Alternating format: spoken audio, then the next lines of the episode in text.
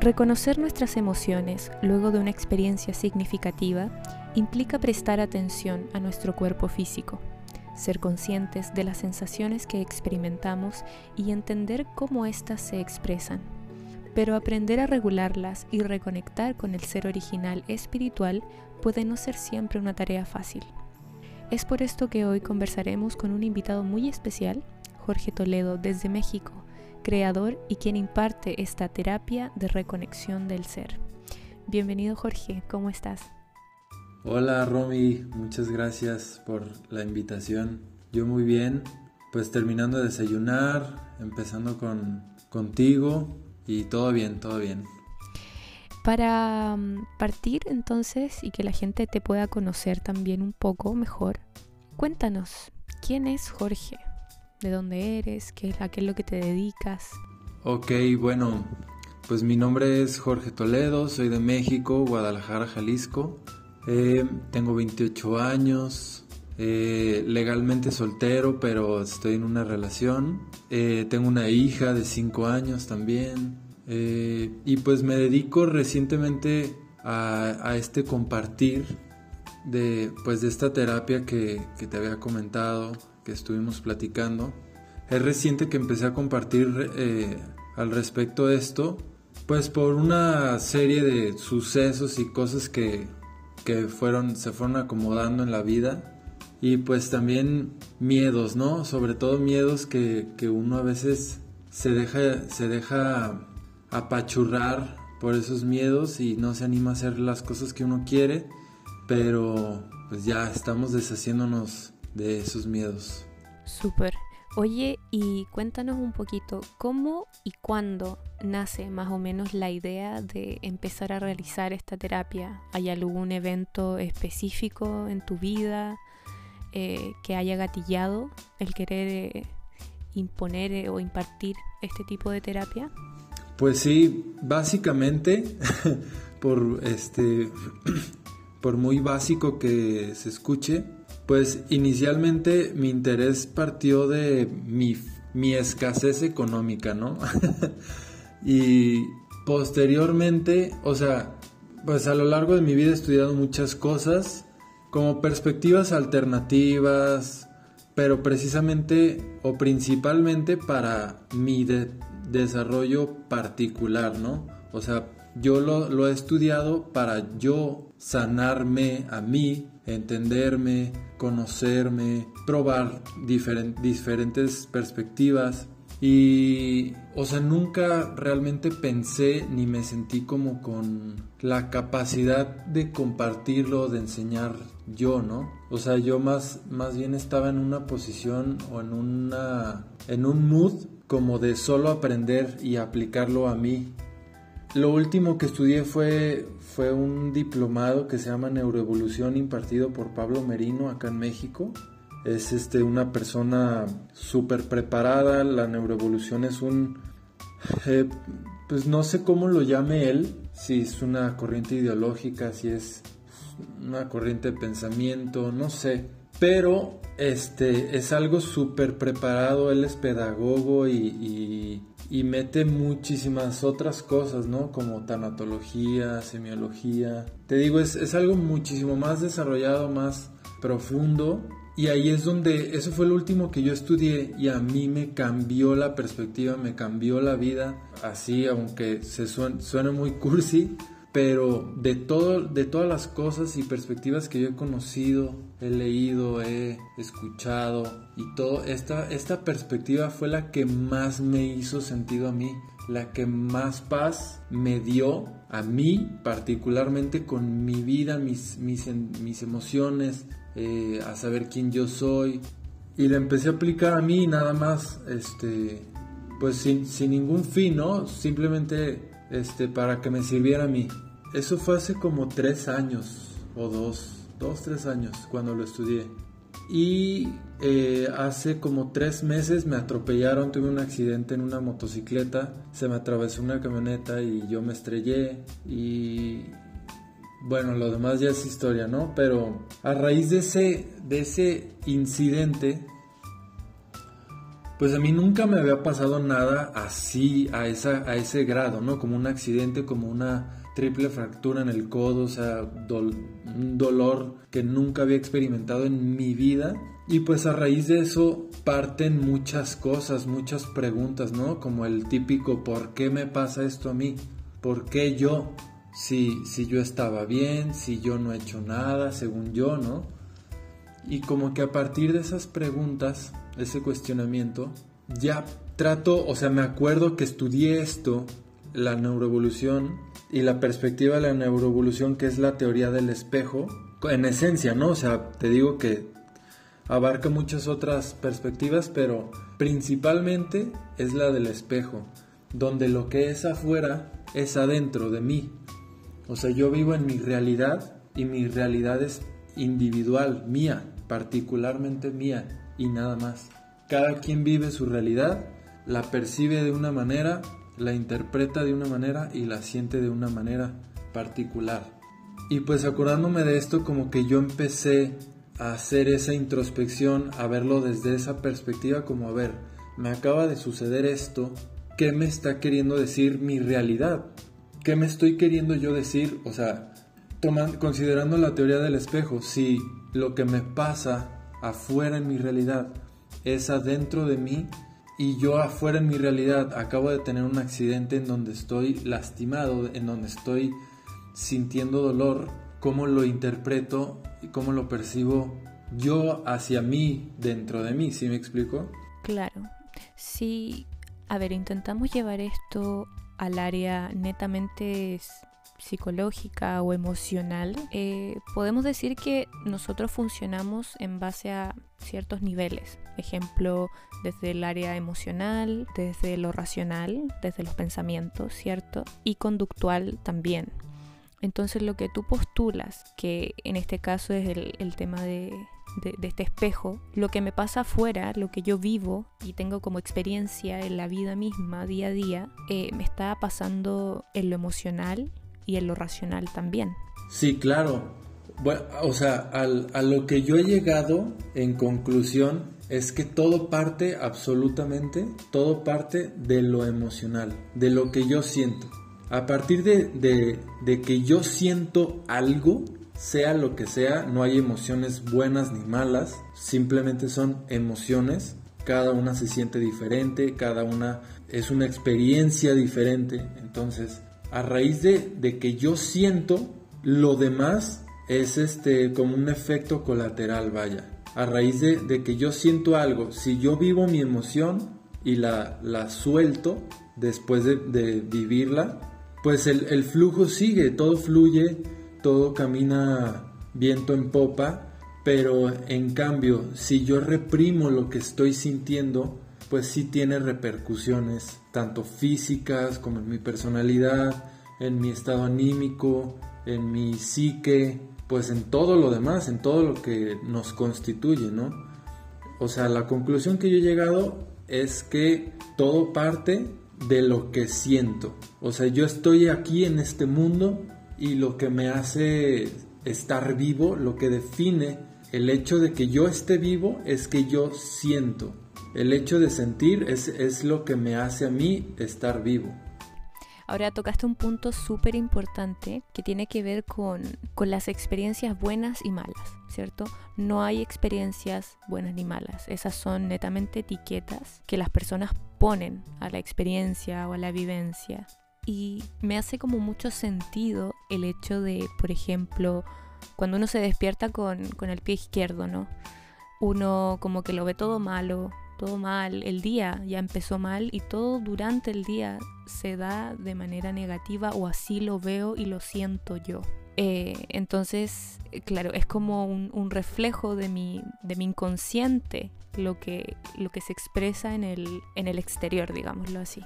Sí, claro, porque, o sea, si, como dices, si yo me levanto con el pie izquierdo, consideremos y analicemos a detalle esta acción por la que todos, absolutamente todos pasamos y que es algo o sea, que a lo mejor lo vemos como insignificante, pero, pero dice muchas cosas. O sea, yo me levanto, me despierto, o sea, todavía ni siquiera ha sucedido nada en mi día, en mi vida, nada.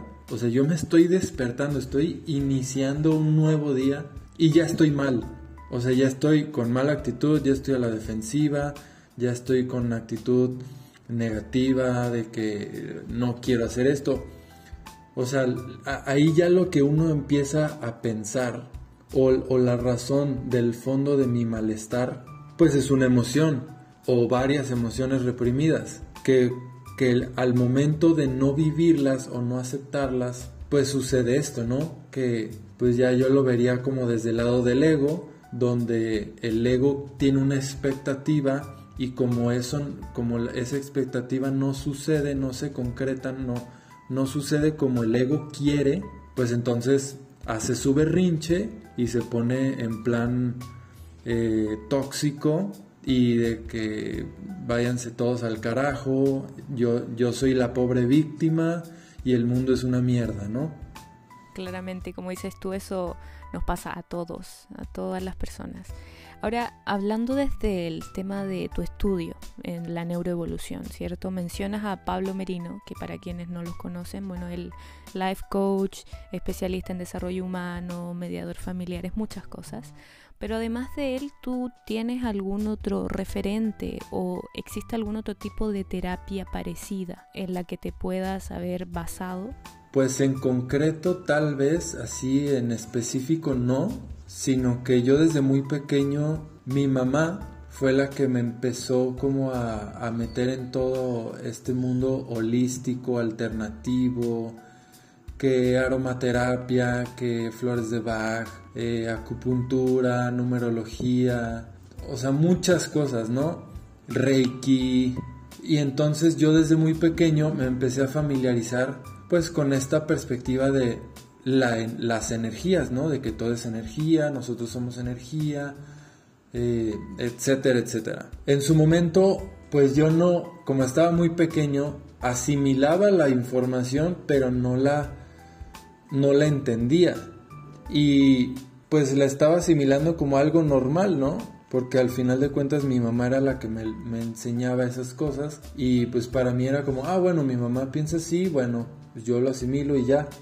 Pero conforme fui creciendo y de repente como que sí me sucedían cosas, siempre he sido una persona que cuestiona mucho, o sea, he sido una persona siempre como muy mental, pienso mucho. Entonces una de mis de mis talones de Aquiles siempre ha sido el overthinking. O sea, era muy depresivo por lo mismo, porque pensaba una cosa y me iba a otra y a otra y a otra y así me hundía en un abismo de pensamientos donde no llegaba nada y todo era duda y nada era respuesta. Y pues terminaba deprimiéndome con ansiedad, no sé. De repente hubo cosas como que sí me ayudaban temporalmente, como por ejemplo la numerología fue lo primero que yo estudié directamente, o sea que mi mamá me lo ofreció y yo dije, órale, sí, eh, quiero aprender esto para, pues para ver qué me sirve, ¿no? ¿Qué aprendo? ¿Cómo puedo usarlo a mi favor? Y fue lo primerito que a mí me sirvió mucho. No digo como, como que sea la verdad absoluta, la verdad es que yo no creo nada de nada y, creo en todo a la vez. Me refiero a que, o sea, no creo nada porque, como te digo, no creo que algo sea la verdad absoluta. Sin embargo, creo que todo y todas las perspectivas, sean las que sean, nos pueden servir de algo, nos pueden favorecer, las podemos utilizar para conocernos y para pues experimentar y indagar en nosotros mismos, ¿no? Y entonces pues la numerología fue lo primero que me sirvió muy muchísimo, me dio mucha paz y durante un tiempo pues eso me tuvo tranquilo, ¿no? En el sentido como del overthinking, este y de otras cosas, pero luego volví a caer, volví a caer como en, en esos abismos otra vez y pues tiempo después, o sea, muchos años después, me topé con la neuroevolución, que otra vez mi mamá, mi mamá fue la que me vio así muy mal, muy, muy mal. Estaba yo creo que en la peor etapa de mi vida, más oscura. Y ella me dijo así como, oye, pues yo acabo de tomar este curso, este diplomado, está bien padre y no sé qué, y me platicaba. Y pues yo en ese momento estaba como, como muy cerrado, muy eh, apático ante todo. Y este, y como que entre que la escuchaba y la ignoraba a la vez, ¿no? Hasta que un día llega ella y me dice, oye, ¿sabes qué? Pues ya te inscribí, ya te pagué el diplomado, ya tú sabrás si lo tomas. Y pues, y yo así de, no manches, o sea, yo no quería tomarlo, ¿no? Pero pues ni modo de hacer perder a ese dinero a mi mamá y todo. Y dije, bueno, pues no pierdo nada, no pierdo nada yendo, viendo qué onda y así. Y este, lo tomé y sí me sirvió muchísimo. De ahí en más, pues todo ha sido escuchar a las personas, conocer sus perspectivas, cuestionar todo, películas, libros, series, eh, caricaturas, sucesos de la vida, o sea, todo. Realmente me gusta mucho el cuestionamiento, la, acción o la actividad del, cuestionar las cosas, soy muy observador, entonces pues observo y digo, ¿por qué esto y de qué otra manera se puede ver? Y, y como que eso de repente me vuelve a llevar al overthinking, pero esta perspectiva del espejo fue la que me dio un balance y un centro en donde ya no me pierdo. Y eso fue lo que me, a, mí me dio muchísima paz. Y, ya de ahí en más, o sea, también tiene sus, su precio, vaya, porque por ejemplo, me acuerdo cuando mi mamá me, me dijo lo del diplomado de neuroevolución, me acuerdo que yo le dije, mamá, es que no lo quiero tomar porque yo sé que si voy y aprendo eso, ya no voy a poder ver las cosas de otra manera. O sea, yo soy, yo soy una persona muy así, ¿no? Por ejemplo, cuando estudié numerología, ya todo lo veía acorde a la perspectiva de la numerología, como, ¿a qué me está queriendo decir esto? E, esta persona eh, nació tal día, entonces eh, quiere decir que esta persona es el número tal y el número tal significa esto, entonces por eso es así y así. Entonces yo le dije eso. Este, no, no quiero tomar eso porque ahorita estoy, odio la vida, odio a todo el mundo, me odio a mí mismo y no quiero, o sea, no quiero, o sea, ahorita que lo pienso, si era como, como que una parte de mí sabía que eso me iba a sacar de ese abismo, de esa oscuridad, de ese hoyo, pero mi ego no quería, ¿sabes? Mi ego no quería, quería seguir emberrinchado y enojado con todo el mundo y la vida, pero pues al final sí me animé y aquí estamos. Ahora nos centramos en la terapia de reconexión del ser, que es este tipo de terapia que tú creaste y que has empezado a impartir hace muy poco tiempo. Cuéntanos un poco qué es lo que postula este tipo de terapia. Pues lo que postula básicamente es eh, la conciencia emocional y pues ya, la conciencia emocional, el hacer consciente de qué es lo que yo siento, cómo me siento, qué me provocó esto que siento y qué sentido le voy a dar a esto que siento. Porque estamos muy acostumbrados e incluso nos enseñan esta dinámica de no, no pasa nada, no, no llores, no, todo está bien, respira. Y pues es una cultura represiva precisamente y, de negación de, de, lo que uno siente porque no estamos acostumbrados a aceptar y a ver, a ver lo que sentimos como algo normal, como lo más natural de la existencia. O sea, el hecho de sentir es lo que me, a mí me hace estar vivo. Si yo no siento, soy un robot, soy un zombie en piloto automático, ¿sí me explico? Entonces, el hecho de sentir y reconocer de dónde viene, qué estoy sintiendo y qué sentido le voy a dar, es, a como yo lo veo ahora, pues la, respuesta o como la, el flujo correcto, el, del proceso correcto, pues de la vida, de, del llevar el día a día. Claro, me hace demasiado sentido. Y bueno, ahora que estamos como en esta conversación, tú te has abrido bastante, eh, has contado tu experiencia desde lo personal.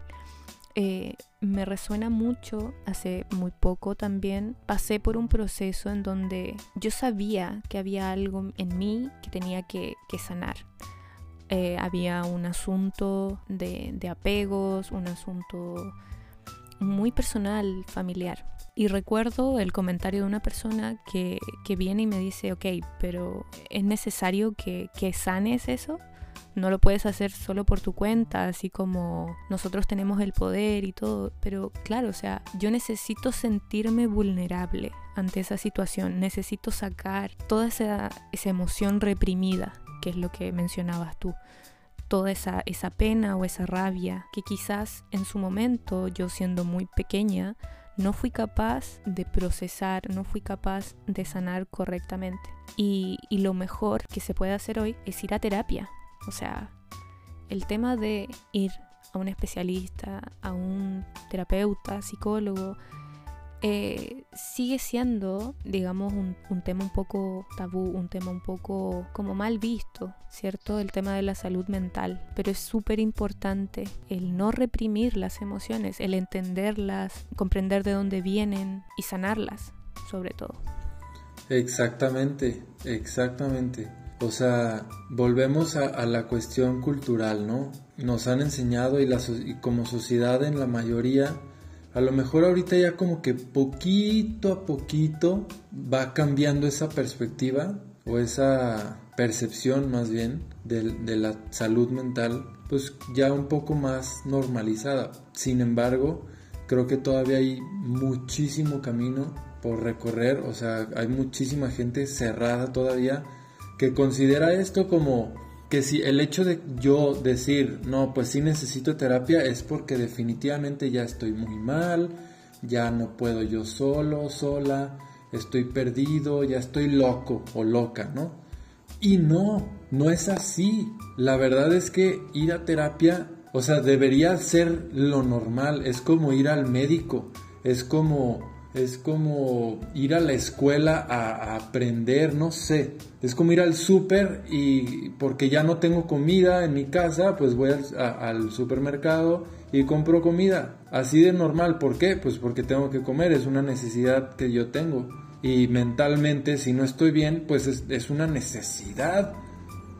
El bienestar es una necesidad en todos los aspectos. y definitivamente lo que yo sí creo es que nadie puede hacerlo solo Nadie, absolutamente. Y no necesariamente ir con un, terapeuta profesional con doctorado. ¿A qué voy con esto?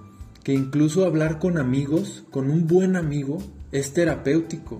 Hablarlo, expresar y externar lo que yo siento, sea con quien sea, hasta con mi perro, es terapéutico. Escribirlo en una libreta. Sin embargo, ¿cuál vendría siendo en mi perspectiva la, la función de un terapeuta, bueno, no todas las personas, no todos los amigos que consideramos amigos o amigas, pues tienen, eh, vaya, cierta madurez, cierta experiencia, hasta para una habilidad tan básica como escuchar.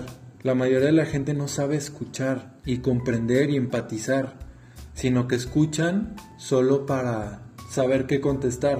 ¿Sí me explico? O sea, yo creo que por eso, pues uno estudia psicología, pues para comprender el comportamiento del ser humano, el, pensamientos, corrientes de pensamiento, filosóficas, etcétera, pues para poder acompañar a estos seres humanos, pues en, en estos lapsos de obscuridad donde uno se pierde. O sea, yo creo que de ahí parte la existencia de los terapeutas, en que pues son gente que se supone que se prepara y estudia, sea en lo que sea, el otro día un doctor me dijo, médico es el que, el que ayuda o el que cura, no es el que tiene el título como tal.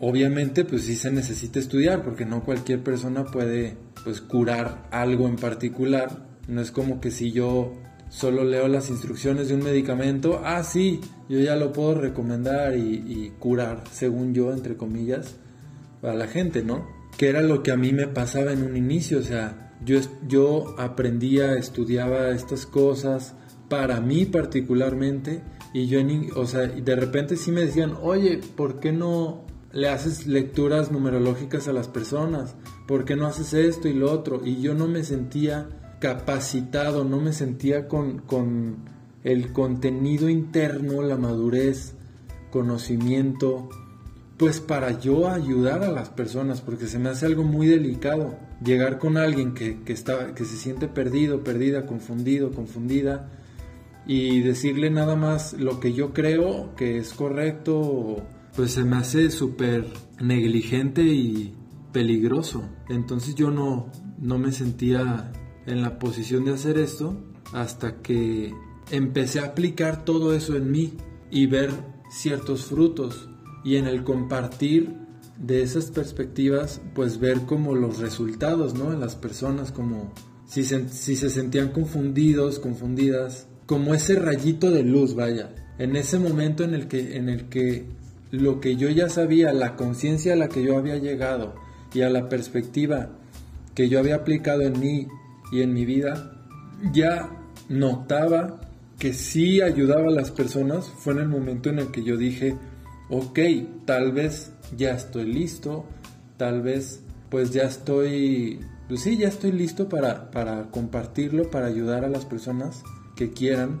Y en dado caso de que, de que no sea así, o sea, que yo creyera que estoy listo y al final resulta que no, pues ni modo, o sea, ya lo intenté y pues le doy vuelta a la página, ¿no? Intento otra cosa o eh, estudio más, no sé.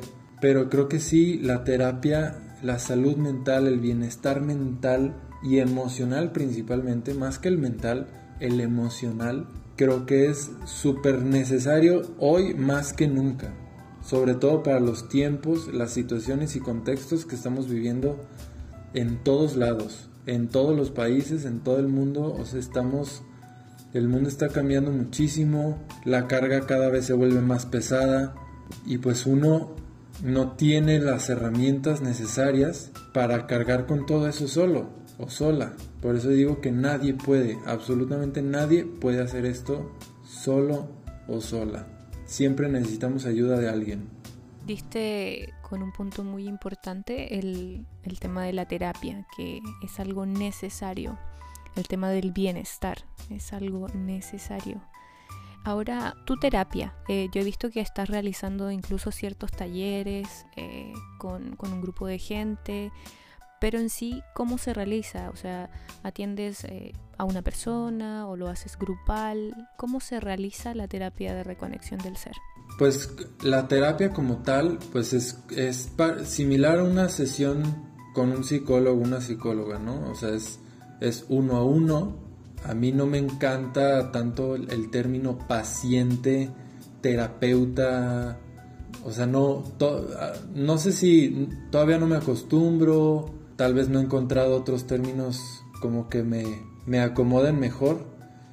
Eh, pero pues la terapia como tal es así uno a uno y consiste en un ejercicio de proyección escrito, literalmente es un ejercicio escrito donde se escribe una situación emocionalmente significativa y no necesariamente tiene que ser una emoción fuerte, intensa, sino meramente significativa. Puede ser incluso, por un decir, siempre pongo este ejemplo de, es que la chica que me gusta me dejó en visto y eso me hizo sentir triste o me hizo sentir frustrado ok, a lo mejor no es una emoción intensa, fuerte, pero es significativa, porque está significando algo para mí, que estoy sintiendo de, de, que esta chica me haya dejado en visto, bueno, siento rechazo. ¿Cómo lo estoy interpretando? Siento abandono, siento negación, o qué es, qué, qué es lo que yo estoy interpretando y qué es lo que yo siento de esto. Y eso habla de mí, eso me proyecta la relación que yo tengo conmigo mismo, cómo yo me rechazo a mí mismo, mis convicciones, mis emociones, lo que yo creo, lo que yo quiero para mí, cómo yo me niego a mí mismo, cómo yo me rechazo, el valor que yo me doy. O sea, ese es básicamente el ejercicio. Eh, proyectarme en lo demás, basado en la teoría del espejo, proyectarme en, en mi realidad, en las personas, en los objetos, porque como yo me visto, dice de mí, dice muchísimo de mí, en la manera en que yo me alimento, eh, la manera en que yo me transporto, si es en transporte público, en, en un carro, camino, en bicicleta, en patines, lo que sea. Todo habla de uno mismo y básicamente pues la terapia se lleva por ese camino en donde lo que tú vives te lo que tú vives dice algo de ti, pues te está e, es como si si consideramos que tu realidad y lo que está en tu realidad es tu proyección, es tu espejo, entonces tú eres todo eso. ¿Sí me explico? Entonces tú te estás diciendo a través de eso que hay en tu realidad, esas personas, esos objetos, esos elementos, tú mismo te estás diciendo algo a ti a través de eso. Porque yo no puedo verme a mí mismo, no puedo ir por la vida cargando un espejo enfrente de mí viendo cómo reacciono, qué caras pongo, si hice un gesto, si hablé con un tono más fuerte o más bajito, si agaché la cabeza, etcétera, etcétera. O sea, yo no puedo ir toda mi vida, todo el tiempo así. Entonces, esa es la función, desde esta perspectiva, esa es la función de las personas y todo lo que hay en mi realidad, del que yo pueda verme a mí según cómo lo perciba, cómo lo sienta y cómo lo interprete. Al final yo atraigo lo que soy y, eso se refleja también. Eh, ¿Qué tipo de persona se puede realizar esta terapia? Me imagino que has trabajado con, con jóvenes, adultos, niños, no lo sé. No, con niños definitivamente nunca lo he hecho. He trabajado con adolescentes, sí, con adultos que me han impactado, o sea, un señor pues grande, ¿no?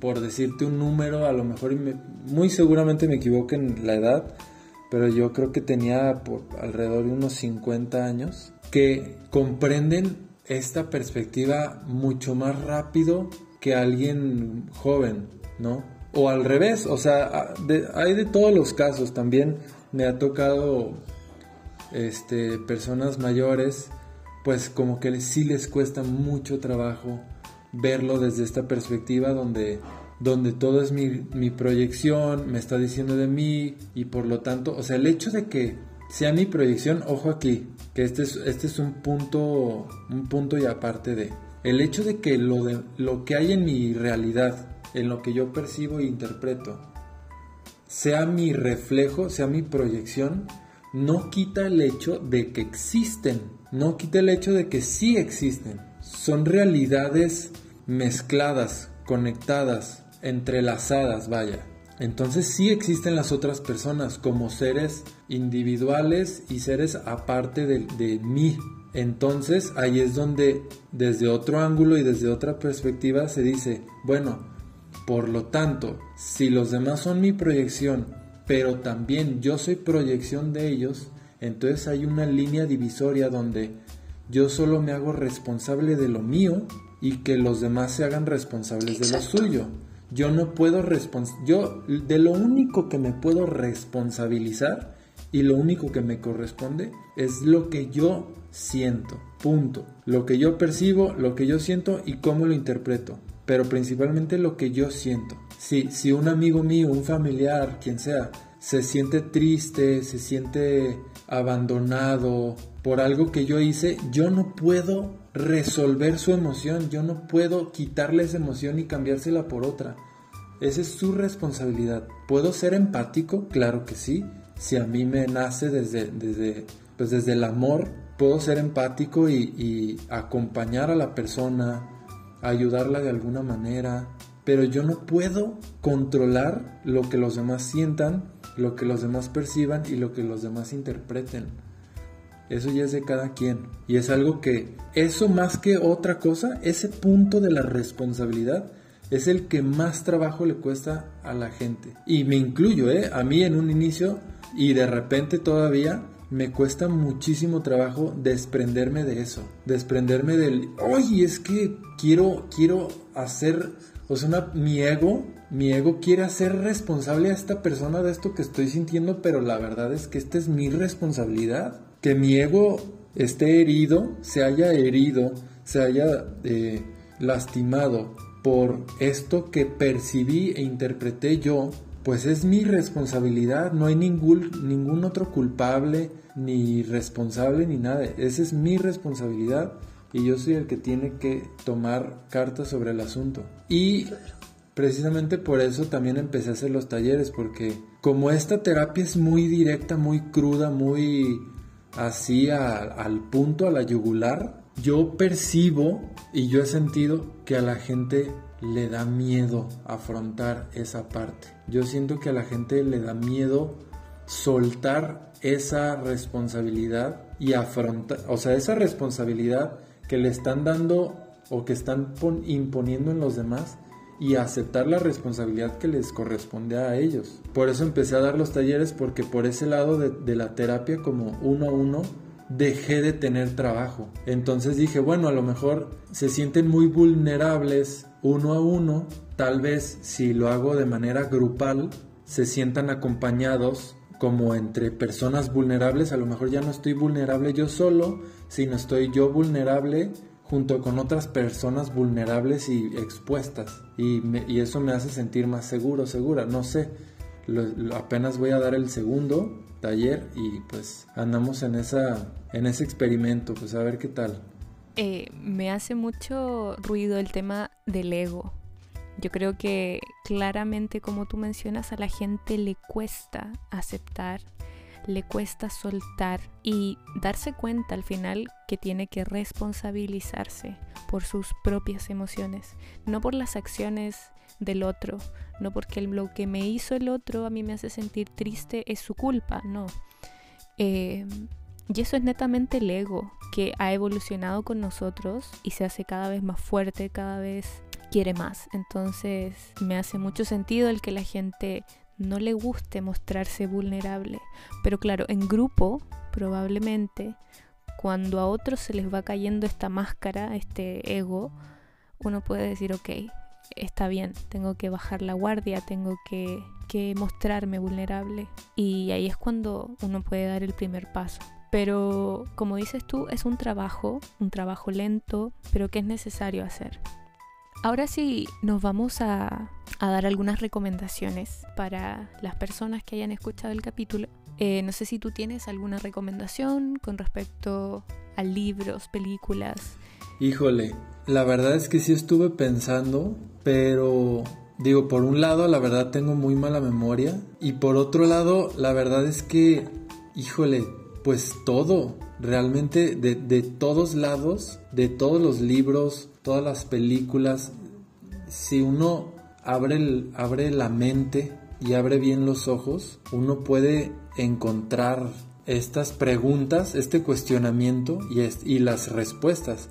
Y fíjate que la perspectiva precisamente del espejo, o sea, yo he intentado aplicarla en hasta en lo más absurdo y te vuela la cabeza, en serio, te vuela la cabeza cuando lo ves desde, desde el yo soy.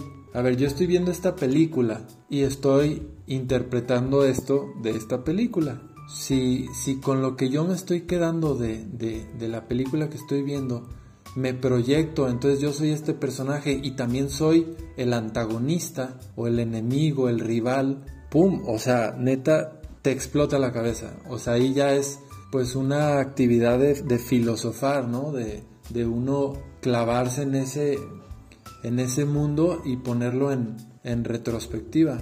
Pero pues están, o sea, el principito, por tan básico que sea el libro, es uno de mis libros favoritos.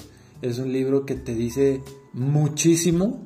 A mí me gusta, sobre todo, más que libros, me, me gusta investigar palabras, el lenguaje como tal términos, vocabulario, escuchar a otras personas. He escuchado muchos podcasts, por ejemplo a Daniel Javid, uno que me ayudó, yo creo que el que más me ha ayudado así en cuanto a pensamiento y perspectivas, este Diego Dreyfus.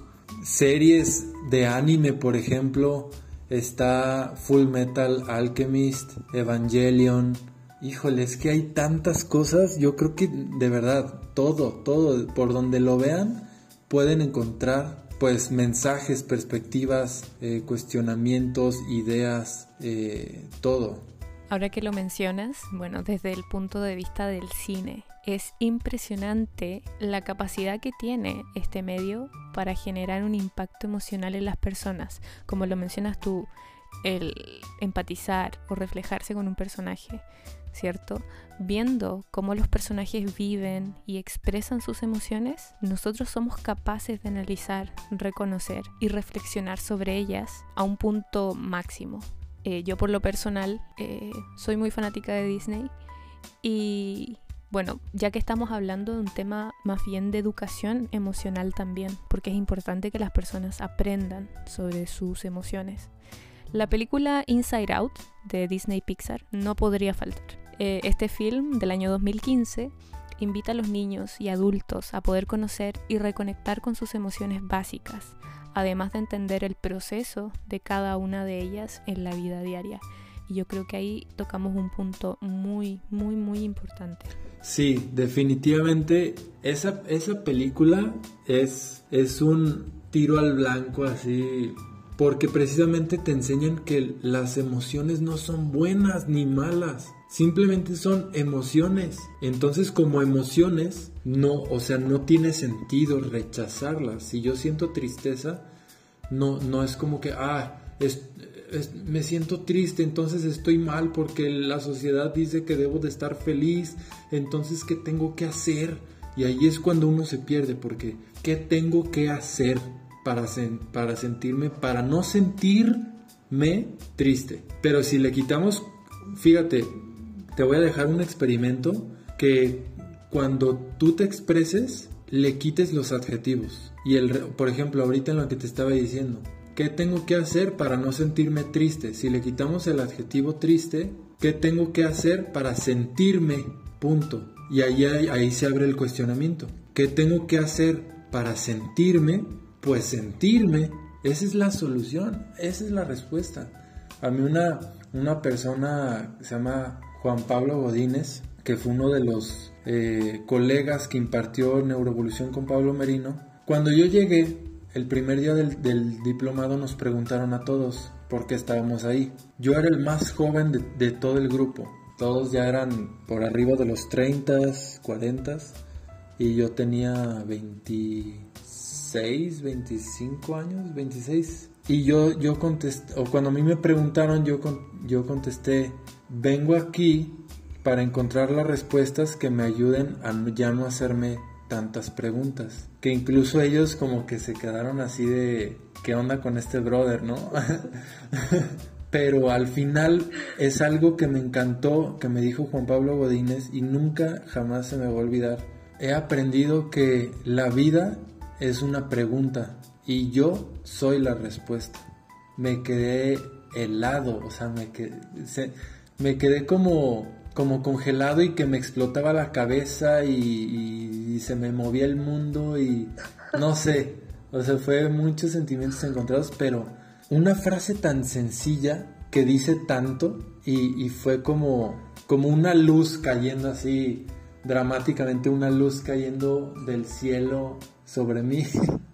Y neta, nunca se me va a olvidar porque es totalmente cierto. O sea, la, la, respuesta no está fuera, no está en la realidad, no está en la realidad que yo estoy viviendo y percibiendo e interpretando. La respuesta está dentro de mí, en lo que yo siento y en qué sentido le voy a dar a eso. Y esa película lo refleja muchísimo. El no necesariamente la felicidad tiene que tener el mando siempre y, rechazar a la tristeza y, al enojo, a la ira.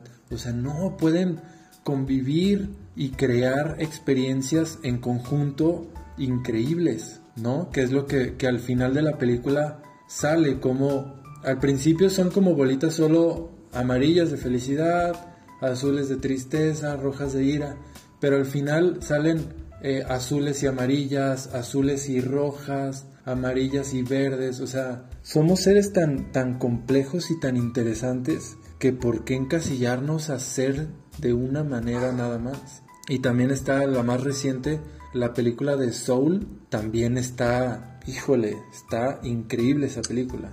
Sí, está buenísima. Y definitivamente, ¿por qué o para qué encasillarnos? Simplemente fluir, entender nuestras emociones, sentir, nada más que eso. Jorge, te agradezco. Y por último, para la gente que nos escucha, ya que tenemos oyentes de Chile, México, Argentina, España también, en México, Guadalajara, ¿no? ¿Dónde te pueden encontrar? ¿Dónde se pueden contactar contigo? Ok, eh, acá en México o incluso en cualquier parte, porque también he dado, por ejemplo, terapias eh, vía Zoom con gente de España, de Canadá, pues gracias a la tecnología, pues estamos conectados, ¿no? Eh, me pueden contactar en Instagram, arroba umbali total. Este, y pues ahí es, el centro holístico como de mi mamá. Ella es biomagnetista ella se dedica al biomagnetismo médico y también mi, mi, pareja Paulina también se dedica a eso. Entonces ahí trabajamos juntos. Un y balance total. Ahí nos pueden escribir dudas, citas, eh, lo que necesiten. Ahí estamos a la orden. Súper entonces. Agradecemos a nuestro invitado del día de hoy, Jorge Toledo. Espero te tengamos pronto por estos lados, quizás con numerología. Ahí lo vamos a ver. Muchísimas gracias a ti, Romy. Eh, gracias por todo, por tu tiempo también. Y pues ojalá y algún día nos conozcamos eh, más allá de, de, lo cibernético. Estaría chido compartir ahí una plática y un vinito, un café. Definitivamente. Agradecemos también a nuestros auditores. Espero nos sigan en Instagram, arroba catarsis.cl. Hasta pronto.